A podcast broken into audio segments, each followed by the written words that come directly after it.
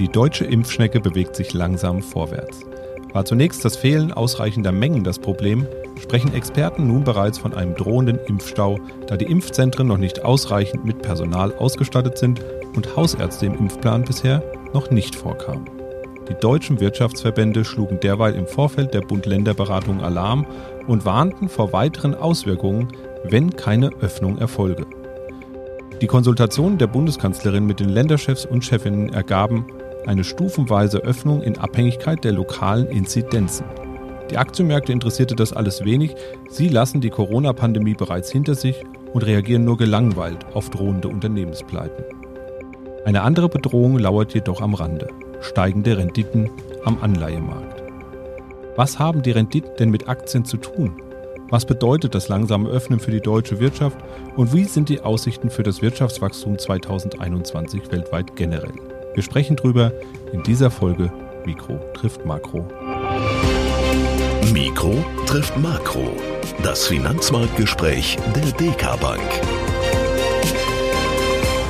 Herzlich willkommen zu dieser Folge Mikro trifft Makro. Heute ist Donnerstag, der 4.3.2021 und bei mir sitzt wie gewohnt Dr. Ulrich Kater. Hallo und herzlich willkommen. Hallo.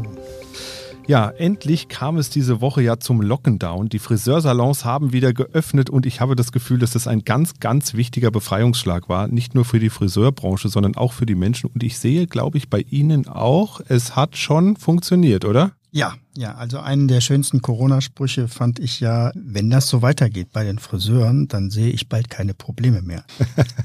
ähm, naja, in der Tat, ich habe mich schon wieder in den Friseurbetrieb hineingewagt und mein Friseur hat zumindest nicht die Preise erhöht. Ja, das ist ja auch schon mal was. Ich habe das Problem ja letztes Jahr schon im Do-it-yourself-Verfahren äh, so ein bisschen erledigt und äh, jetzt bleibe ich auch einfach dabei. Dafür sieht es aber ganz gut aus, muss ich sagen. Ja, es ist auch eine Länge einfach, ne? Aber es ist auch praktisch. Also man hat immer einen guten Haarschnitt und ähm, die Haare sind auch sehr schnell trocken. Beste Voraussetzung für eine Zweitkarriere. Ja, Dankeschön.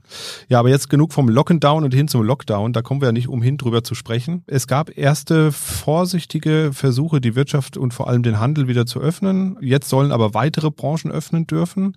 Am Montag, den 8.3., kommen dann Blumenläden, Buchhandel, Gartencenter und einige sogenannte körpernahe Dienstleistungen wie Fußpflege dazu.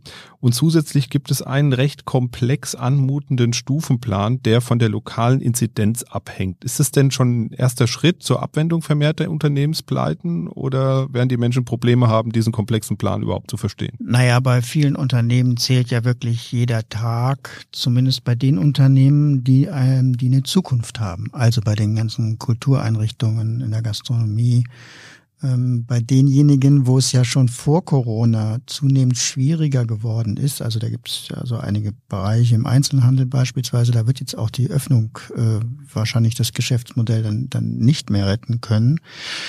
Die Pleitewelle nach Corona, die wird kommen, das ist ja klar. Ich meine, die war ja im letzten Jahr künstlich äh, niedrig gehalten worden.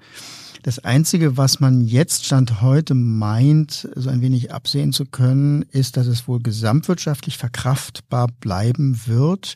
Also nicht zu einem Bumerang jetzt, so ein Corona-Bumerang für die ganze Volkswirtschaft in, im, im laufenden Jahr wird, ähm, liegt ein bisschen auch daran, dass der Schwerpunkt der erwarteten Insolvenzen wirklich bei den ganz kleinen Unternehmen liegt und nicht bei den großen.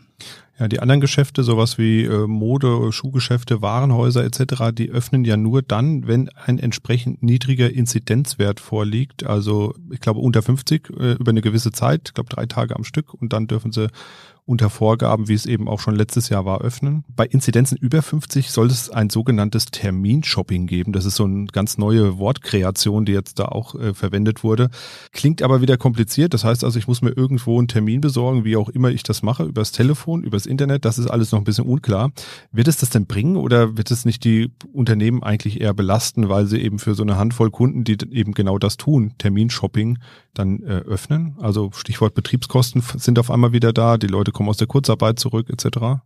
Naja, also ob Terminshopping sich jetzt äh, lohnt, das muss, glaube ich, dann jedes Geschäft für sich selbst entscheiden. Daran wird jetzt auch der, der gesamte Einzelhandel nicht gesunden können.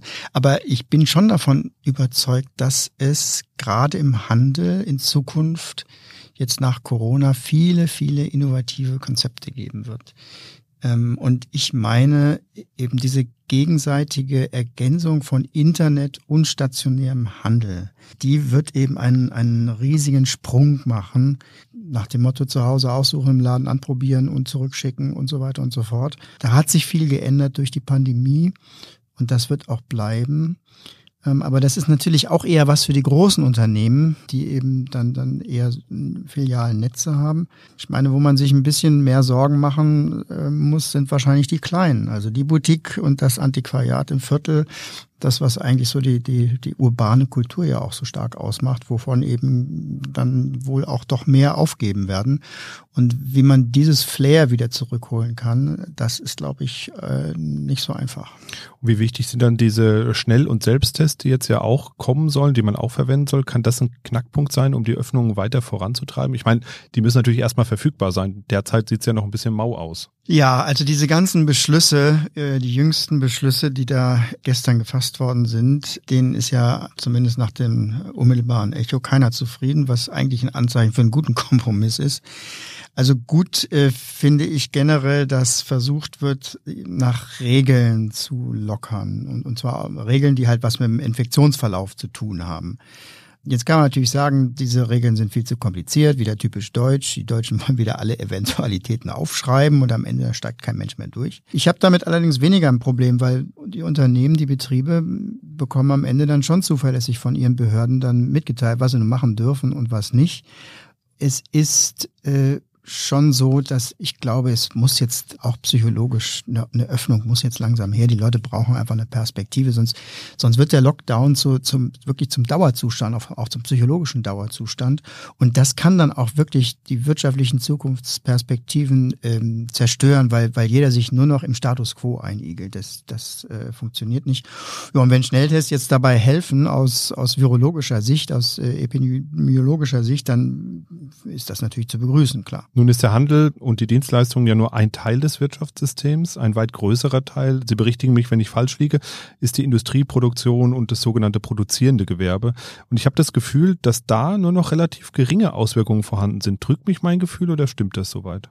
Also erstmal ist falsch, ja. Ähm, Tatsächlich? Ja, die ja, Industrie in Deutschland sind noch 25 Prozent der Wertschöpfung, also vom Bruttoinlandsprodukt. Wir leben in der Dienstleistungsgesellschaft. Äh, in Deutschland war es allerdings auch vor einer ganzen Reihe von Jahren zur Hochzeit der Industrie in den 50er, 60er, 70er Jahren gar nicht so viel mehr. Es waren so 40 Prozent. Seitdem ist es eben abgesunken. Wir leben in der Dienstleistungsindustrie. 73 Prozent äh, sind äh, Dienstleistungen und äh, die restlichen zwei Prozent ist noch die Landwirtschaft. Das ist so unsere, unsere Aufstellung. Aber ähm, das kommt ja nicht von ungefähr, diese Wahrnehmung, dass Industrie jetzt äh, unsere Wirtschaft trägt, weil es ist so im Augenblick und in der Lockdown-Zeit hat sich eben die Industrie am schnellsten mit den neuen Umfeldbedingungen unter Corona, ich will nicht sagen angefreundet, aber zumindest soweit angepasst, dass die Industrie arbeiten konnte. Im ersten Lockdown waren es die Grenzschließungen und der psychologische Schock, der auch in den Industrieunternehmen viele Bänder stillgelegt hat. Dann kamen so ein paar äh, Fehler dazu, dass man die Autohäuser zugemacht hat ähm, in der ersten Welle und dann eben gesehen hat, wenn die Autohäuser zu sind, dann wird auch nicht mehr äh, produziert. Dann macht VW eben auch das Band aus. Und in der zweiten Welle hat man viel davon gelernt und die Industrie hat vor allen Dingen gelernt, unter Corona-Bedingungen zu produzieren. Die Grenzen blieben offen und somit hat das internationale Industrie, ja, System hört sich jetzt äh, sehr bombastisch an, aber der Zusammenhang, denn die Industrie ist ja weltweit eine Produktion eines ganz normalen Gerätes, umfasst ja wirklich Anteile von vielen, vielen Ländern heutzutage. Und dieses, dieser Teil der Wirtschaft, der ähm, funktioniert, der läuft auch weiter, auch jetzt in der zweiten Welle. Man liest ja in der Zeitung verschiedentlich daran, dass die Rohstoffpreise steigen, dass die Transportkapazitäten knapp werden. Also dieser Teil der Wirtschaft funktioniert und der ist es auch, der die äh, Normalisierung äh, schon vor der zweiten Welle fast abgeschlossen hatte. Also die deutsche Industrie hat wieder fast bei 100 Prozent produziert, bis jetzt die Beeinträchtigungen kamen durch die zweite Welle, aber die sind längst nicht so stark wie in der ersten.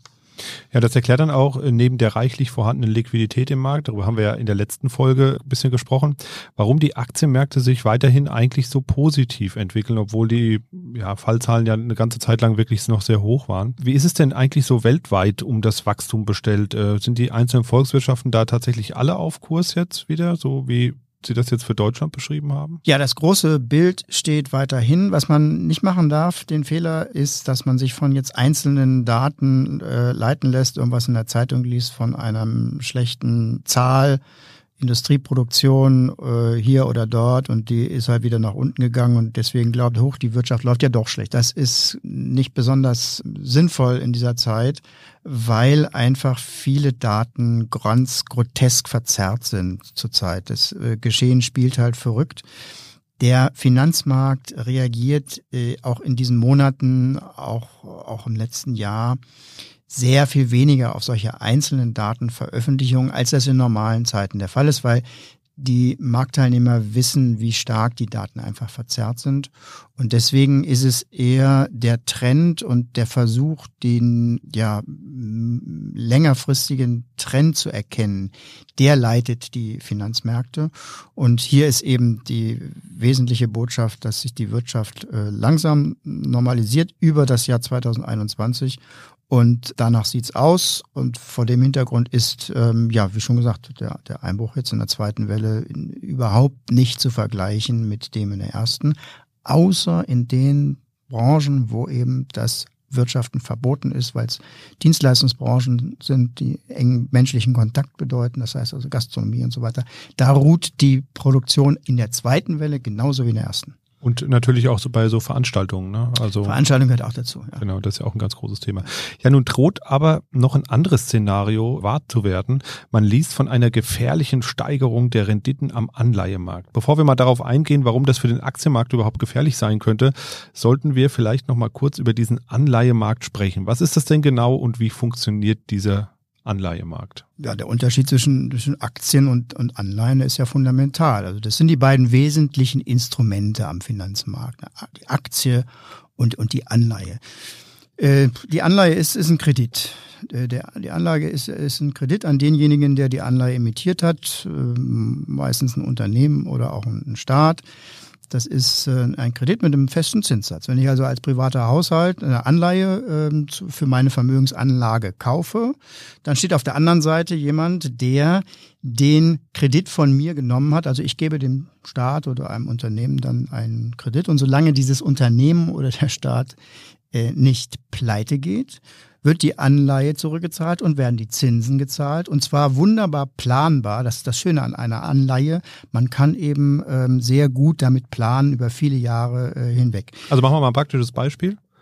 Die Anleihe, ich gebe jetzt 100 Euro an ein Unternehmen. Das ist die Anleihe, die ich bekomme sozusagen, der Kredit, den ich dem Unternehmen gewähre. Zinssatz sind drei Prozent. Jetzt bekomme ich also jedes Jahr drei Euro gezahlt an Zinsen mal ganz einfach gesagt. Und am Ende kriege ich auch meine 100 Euro wieder ausgezahlt. Ganz genau. Das ist das Prinzip von einer Anleihe. Und bei der Aktie ähm, ist das nun ganz anders. Ähm, bei der Aktie kriege ich zwar auch ein, ein, eine Urkunde, ein Papier, wie auch bei der Anleihe aus, heute alles elektronisch natürlich, aber das ist eine Besitzurkunde. Das heißt also, mir gehört ein äh, gewisser Anteil an dem Unternehmen. Das ist sogenanntes ähm, Eigenkapital aus Sicht der, des Unternehmens. Und die Besitzer des Unternehmens erhalten jetzt dafür das, was von der unternehmerischen Aktivität jedes Jahr übrig bleibt. Also der Überschuss, der Gewinn. Das wird äh, zu mindestens zu einem Teil an die Aktionäre verteilt. Und was ich als Aktionär sonst noch davon habe, ist, dass das Unternehmen, wenn es ein gutes Unternehmen ist, über die Zeit immer mehr wert wird. Das heißt also, die Aussichten für die zukünftigen Gewinne dadurch steigen, weil das Unternehmen einfach gut wirtschaftet oder in einem Markt mit hohem Wachstumspotenzial unterwegs ist oder was auch immer. Das drückt sich dann im Aktienkurs aus, der dann eben entsprechend ansteigt. Aber der große Unterschied ist natürlich, dass einfach die Erträge aus der Aktie viel, viel stärker schwanken als die aus der Anleihe, weil eben das Wohl und Wehe der Wirtschaft und des Unternehmens schwankt eben sehr stark, die Gewinne schwanken sehr stark. Und ähm, da kann ich eben nicht so gut mit planen. Deswegen sollte man eben auch Aktien immer nur für eine ganz lange Zeit halten. Wenn man eine Aktie kauft, dann darf man nicht in der Situation sein, dass man eventuell im nächsten oder übernächsten Jahr äh, das Geld jetzt für was anderes braucht, weil wenn es gerade schlecht läuft bei einem Unternehmen, dann ist der Aktienkurs niedrig, es wird in diesem Jahr keine Dividende gezahlt und man muss eventuell sogar mit Verlust verkaufen. Das ist eben die große, die große Lehre, die man deswegen am Aktienmarkt eben vor allen Dingen beachten muss. Anleihen und Aktien haben gemeinsam, dass man sie während der Laufzeit verkaufen kann an der Börse. Es gibt immer andere, die daran interessiert sind und die Börse ist der Ausgleich von Angebot und Nachfrage und äh, da bilden sich dann eben nach Angebot und Nachfrage die Preise, das sind die Kurse und äh, wird nicht ähm, wird nicht erstaunen, äh, ähm, dass die Kurse von Aktien eben wesentlich stärker schwanken als die von den Anleihen, weil eben die Gewinne und eben die Auszahlung, die Dividenden eben auch sehr viel stärker schwanken, während die Zinszahlungen ja eben konstant sind. Aber bei den Anleihen gibt es noch einen anderen Grund, warum der Wert, also der Kurswert einer Anleihe schwanken kann. Und das ist jetzt etwas Abstraktes wie das Zinsniveau. Wenn am Markt generell in einer Volkswirtschaft das Zinsniveau steigt, etwa weil die, weil die Notenbank die Zinsen draufsetzt, dann sinkt der Wert einer Anleihe, die ich vielleicht vor ein paar Jahren gekauft habe. Kann man relativ leicht nachvollziehen. Wenn ich eine Anleihe vor fünf Jahren gekauft habe, mit einem Zinssatz von zwei Prozent, also zwei Euro auf 100, nicht drei Euro wie bei Ihnen vorhin, sondern zwei, zwei Prozent. Schneller Verfall. Genau, schwankt eben ja, das ja. Zinsniveau. Ähm, damals war es zwei Prozent und inzwischen, also in der Zeit äh, seit Kauf, ist das Zinsniveau auf vier Prozent gestiegen.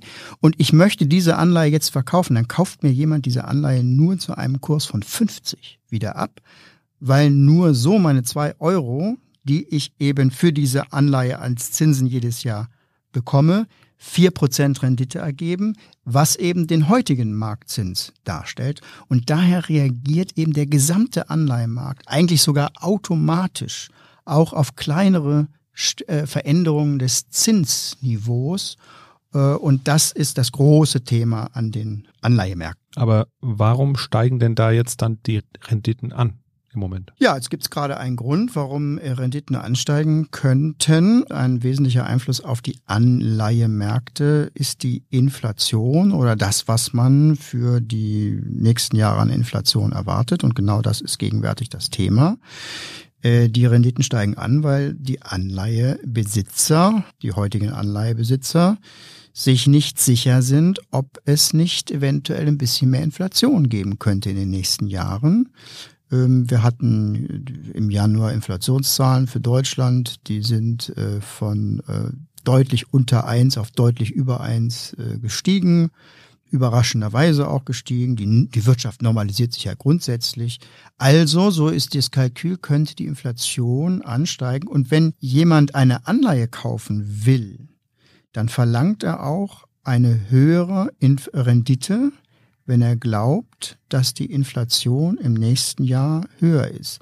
Wenn ich glaube, es gibt in den nächsten Jahren zwei Prozent Inflation, dann möchte ich mehr Rendite haben bei einer Anleihe, als wenn ich glaube, es gibt nur ein Prozent Inflation. Ich möchte für die Inflation ja auch kompensiert werden. Und ähm, ja, wenn ich halt höhere Inflationserwartungen habe und ich jetzt an den Anleihemarkt gehe und möchte eine bereits bestehende Anleihe mit einem festen Zinssatz kaufen, dann biete ich eben auch nur einen niedrigeren Kurs. Und das bedeutet, dass auch hier die Renditen steigen. Jetzt haben Sie aber vor ein paar Folgen gesagt, wir unterhalten uns im Sommer über die Inflation. Jetzt haben wir uns im Januar schon mal drüber unterhalten. Jetzt müssen wir es anscheinend ja wieder tun. Kommt sie denn jetzt doch schon jetzt, die Inflation, oder wann kommt sie denn jetzt?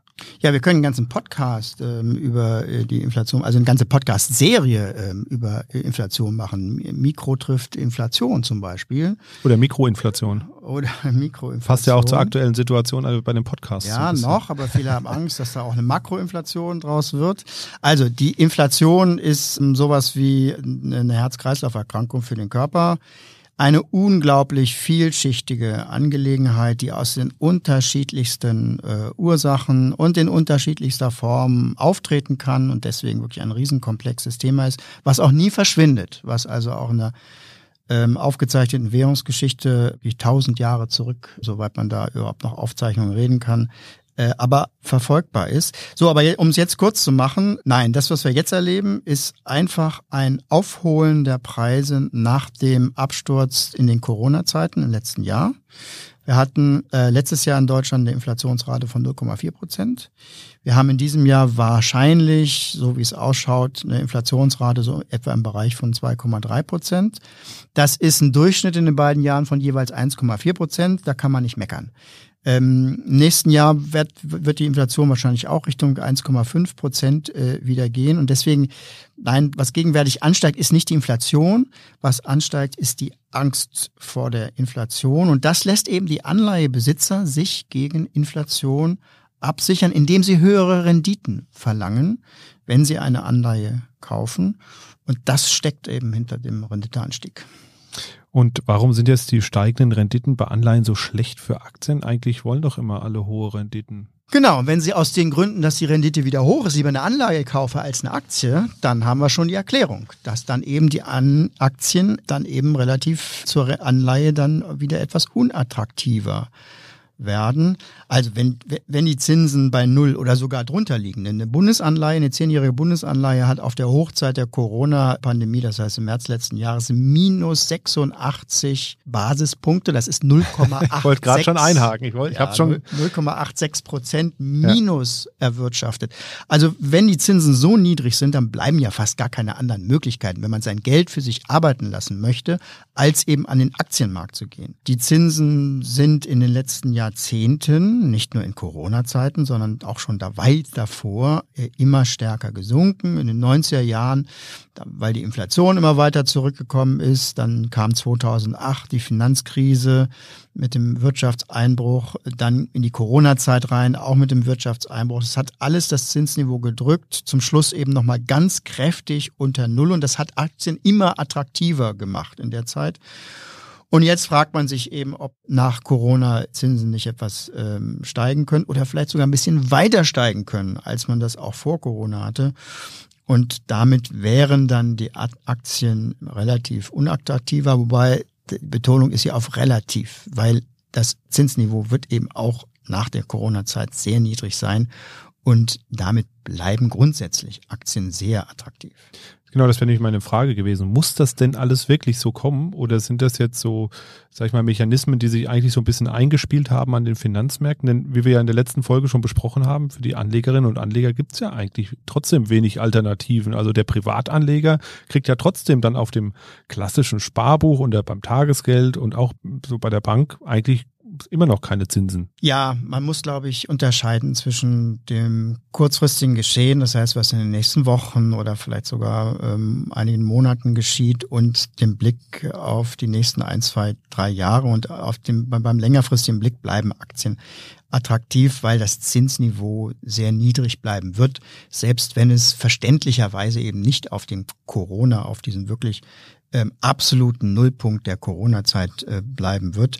An der Attraktivität von Aktien ändert das sehr wenig. Was jetzt allerdings in den nächsten Wochen natürlich passieren könnte, ist, dass die Marktteilnehmer, das äh, sind ja auch alles Menschen mit äh, einer Psychologie und dann einer Herdenpsychologie, das heißt also viele äh, Leute, die dann unter Umständen in die gleiche Richtung laufen, also es kann sein, dass man, dass die Marktteilnehmer in der nächsten Zeit vielleicht etwas zu viel Angst vor der Inflation in ihre Kursüberlegungen mit einbauen und dann die Renditen eben vorübergehend stark steigen. Das ist ja eben auch das Phänomen der Finanzmärkte, dass wir so Wellenbewegungen haben und auch Übertreibungen haben und es dann vorübergehend auch zu einer negativen Rückwirkung am Aktienmarkt kommt. Das heißt also, die Aktienmärkte gehen dann auch zurück, steht in der Zeitung, fünf Prozent Aktienmarktrückgang oder zehn Prozent Einbruch bei den, Aktien, bei den Aktienmärkten ohne dass man sich dann in der Situation, wo man das liest, vor Augen hält, dass die Aktienmärkte eben äh, seit dem äh, letzten Tiefpunkt wieder um 30, 40 Prozent gestiegen sind. Aber auch selbst dann, wenn das geschieht, werden die Märkte, die Aktienmärkte von, von einem solchen,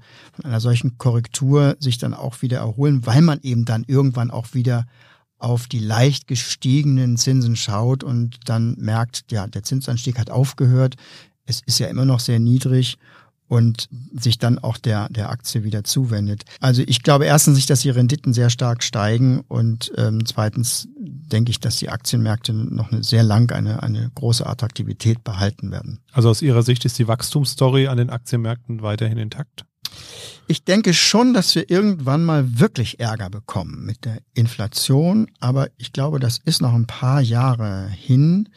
Fürs nächste Jahr und fürs übernächste Jahr äh, denke ich, dass wir trotz dieser Renditesteigerungen, dass erstmal das Zinsniveau niedrig bleiben wird.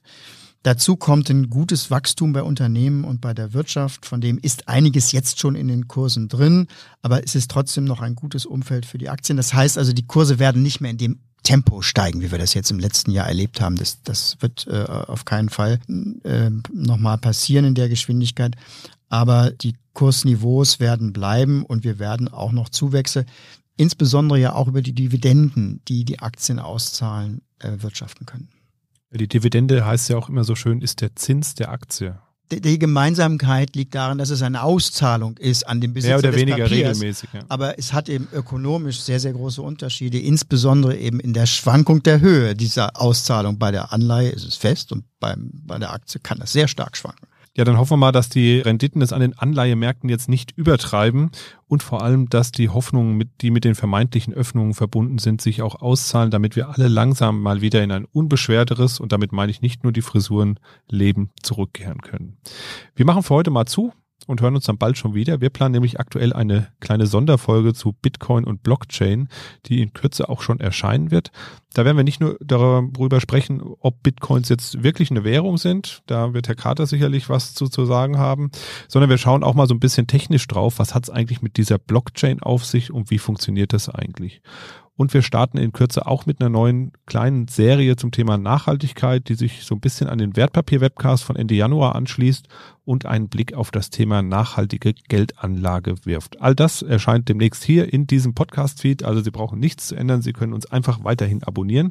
Und zu guter Letzt noch der Aufruf, gerne Fragen einzureichen. Die heutige Folge wurde nämlich in Teilen auch durch das Feedback eines Hörers gestaltet, der nämlich Fragen hatte zum Thema Renditeanstieg an den Anleihemärkten. Also vielen Dank dafür. Wenn Sie auch mal etwas einbringen wollen in unsere Folgen, und ich habe auch gestern schon wieder eine interessante E-Mail bekommen, wo auch ein paar spannende Themen drin sind, dann schreiben Sie uns gerne an podcast.dk.de.